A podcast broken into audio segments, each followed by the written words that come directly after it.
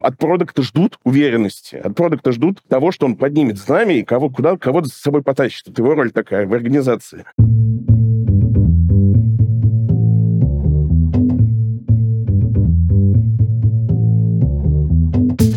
Привет, я Юра Агеев, и это 229 выпуск подкаста Make Sense. Вместе с гостями подкаста мы говорим о том, что играет важную роль при создании и развитии продуктов. Люди, идеи, деньги, инструменты и практики. Сегодня в выпуске запись доклада Владимира Алешина с Product Sense 2022. Доклад называется «Когда он нафиг не нужен? Продукт менеджмент ваш. Как остаться полезным компании даже в кризисное время». В своем докладе Владимир расскажет о связи продукта и стратегии, о том, как важна осознанность в любой момент времени для продукт-менеджера и о практических кейсах, помогающих ежедневной жизни. И еще порассуждает о том, при каких условиях может так стать, что менеджер продукта в компании перестает быть нужен, и что продукту в таких ситуациях делать, чтобы продолжать приносить пользу и компании, и себе. Подкаст выходит при поддержке конференции по менеджменту продуктов Product Sense. Поехали! Так, коллеги, в целом, для такого небольшого вормап хочу сказать, что прикольно достаточно, что на этой конференции сегодня достаточно много новых лиц. То есть э, продуктовая наша тусовка развивается, явно приходят новые люди. Очень классно, что это все дело вовлекает большое количество все новых и новых и новых э, людей. Сегодня у меня доклад немножко такой, э, давайте скажем так, про наше немножко кризисное время и про те вопросы, которые у большого количества людей возникают. Потому что в процессе работы иногда можно себя найти просто э, в такой сейчас достаточной апатии, ну и вообще. И поэтому обратимся к этой, может быть, кто-нибудь помнит старой мемной бабушки, когда многие себя могут найти в компании, что не нужен там продукт менеджер сейчас. И с этим сегодня попробуем разобраться. До этого пару слов обо мне. Меня Вов зовут. Э, я директор по продукту VentorGo. А до этого, соответственно, у меня лет 15 э, примерно всякого разного продуктового менеджмента, аналитики. И же с ним я возглавлял онлайн-школу Фоксфорд. В Лингвалео, в Группоне работал очень много где. Если кто хочет, сканируйте, добавляйте в телегу. С удовольствием познакомлюсь, можем пообщаться. Немножко о том, о чем сегодня поговорим. Я очень сильно хочу попробовать э, сделать сделать так, чтобы доклад был полезен, не звучал немножко так по-менторски, а звучал немножко по практичнее, но, наверное, одной из важных вещей, к которой хочется прийти, это некая такая синхронизация майнсетов. Мы же здесь, в конце концов, тоже собрались э, для того, чтобы вот этот вот продуктовый майнсет в себе развить. И это, по большому счету, какой-то кусочек э, всей этой истории. И для себя я вижу вот две цели сегодняшнего доклада. С одной стороны, помочь вам найти некую опору в текущих сложных сложных, меняющихся часто обстоятельствах. С другой стороны, хочу дать некие практические инструменты, которые позволят это не только об этом поговорить и пофантазировать, а немножко заземлиться на какие-то конкретные действия. Давайте немножко поподнимаем руки. Я обещаю не сильно с этим играться. Расскажите, кто работает в большой или очень большой компании, допустим, больше тысячи человек. Окей, спасибо. А кто работает в стартапе, где вот прям совсем буквально у вас там человек 20-30? Супер. Организатор с профилем не обманули. Поднимите руки, кого достаточно сильно затронули последние 9 месяцев какие-то изменения внутри бизнеса в части ваших ролей и прочего, и прочего ну, где-то тоже половина зала. Это вот вам будет, я думаю, очень интересно, а тем, кто сейчас, соответственно, руку не поднял, а, это будет еще тоже интересно, потому что то, о чем я расскажу, оно в целом имеет некую универсальную а, применимость.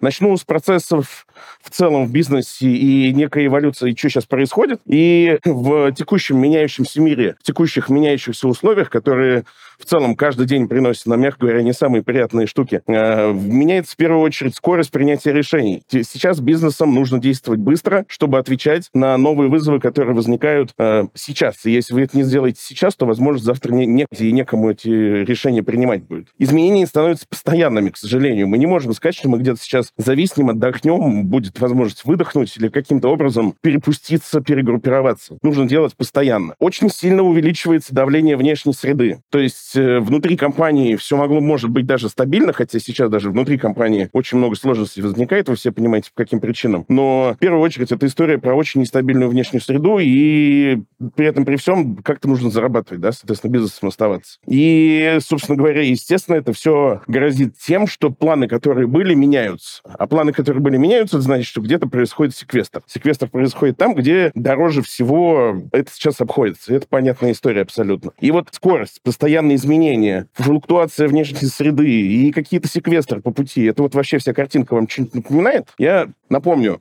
о том, что есть вот такой дядька, зовут Исхак Адизис, нарисовал он в свое время такую красивую картинку. Я думаю, что многие из вас ее видели. И эта картинка характеризует, в самом деле, этапы жизненного цикла организации в соответствии с ее каким-то развитием. И по большому счету, те факторы, которые я привел чуть раньше, они как раз по большому счету характеризуют каждый новый этап по пути этого развития. И это, наверное, самая важная точка, на которую хочу обратить ваше внимание здесь, что э, в разное время перед компанией возникают возникают разные вопросы, запросы, э, какие-то сложности. И, собственно, в разное время в компании э, занимают разную роль продукты, да, то есть, условно, в стартапе не нужен продукт, который будет визионировать, по той простой причине, что фаундер — это и есть тот самый продукт. В суперразвитой компании продукт не может быть тем самым визионером по той простой причине, что его роль отягощается синхронизацией, становится большое количество людей, большое количество пользователей, и от которых нужно уже донести информацию непосредственно в продукт. Сейчас, соответственно, то, что требуется от бизнеса, э, от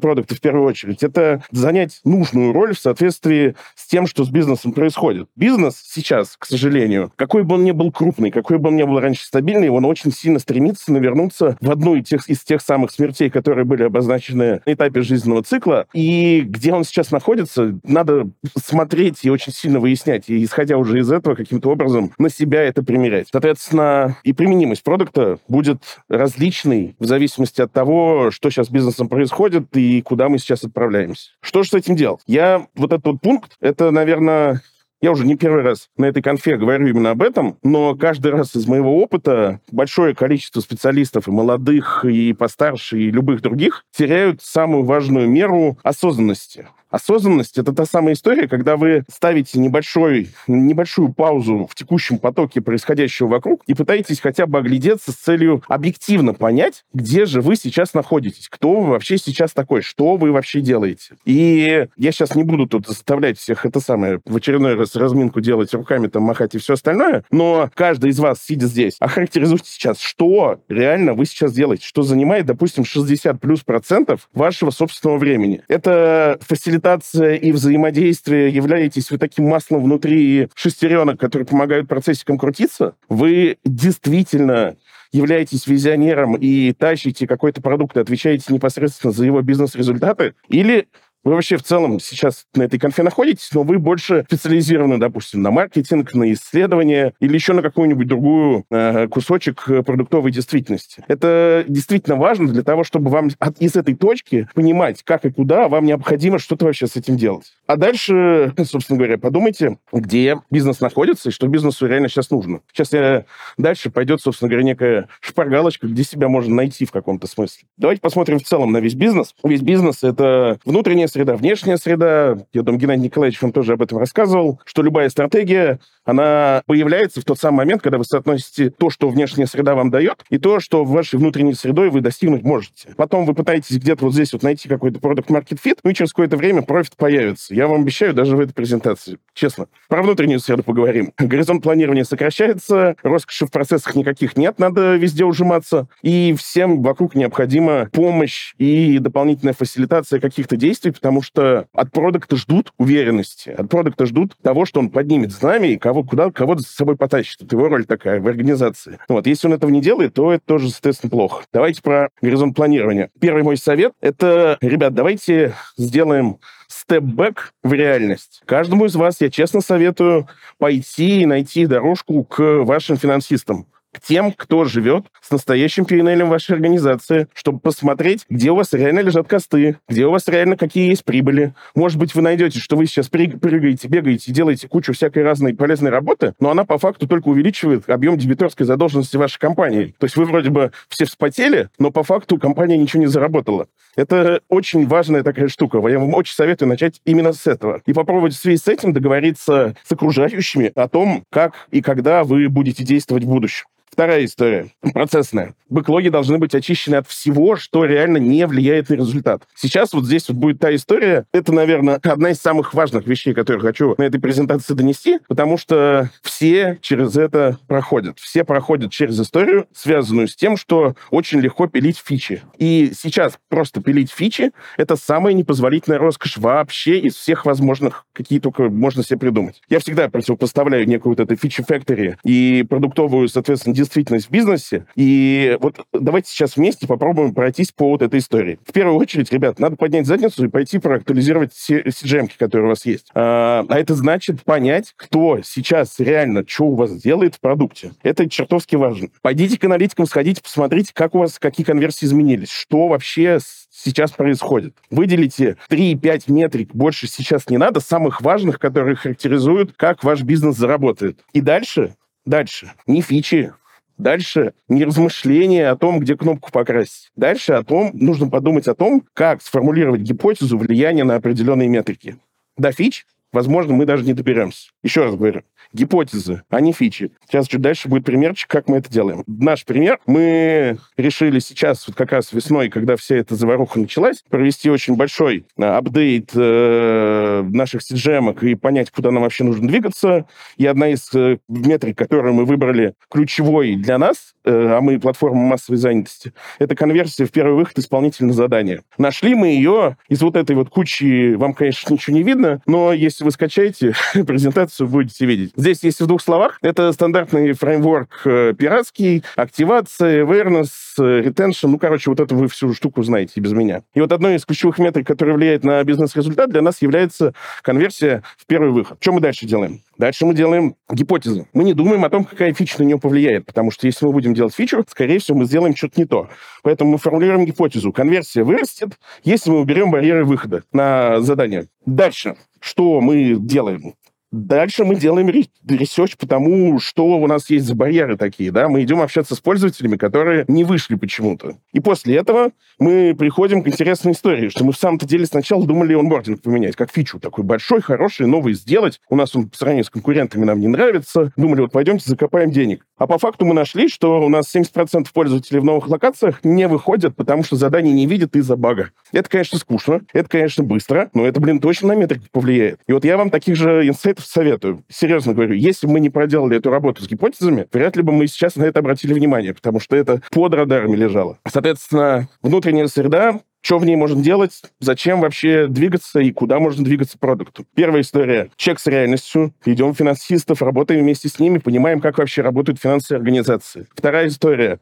Бэклог очищаем, делаем нормальную CGM-ку, честно говорим, что типа, окей, чуваки, мы продукты, но вот сейчас нужно побыть исследователями, а вот сейчас вот нужно немножко побыть аналитиками. Вот. Ну и, естественно, блок про помощь, фасилитацию я сейчас сильно не буду э, раскрывать, но всем понятно, что тяжело не только вам, и от продукта требуется все-таки за нами нести. Поэтому Давайте со всеми. Внешняя среда. Рынок меняется. Все понятно. Э, нужно думать, как еще бизнес может заработать. Потому что если у вас есть текущие понятные э, возможности, нужно искать, естественно, новые с точки зрения рынка, не ждем исследователей, не ждем, когда вам зарекрутируют кого-то, не считаем, что типа у вас есть подчиненные в команде, которые со всеми поговорили. Если вы CPO, если вы SEO, если вы кто угодно, берете ноги в руки и идете с пользователями общаться. К сожалению, другой роскоши вообще никакой нет. Про пивот я здесь э, скажу про важность финансового моделирования, потому что многие продукты, к сожалению, хорошо считать не умеют. Сейчас очень хороший способ этому делу поучиться. Наш пример. Как у нас было всегда. Мы позиционировались как сервис подработки подработки. Потому что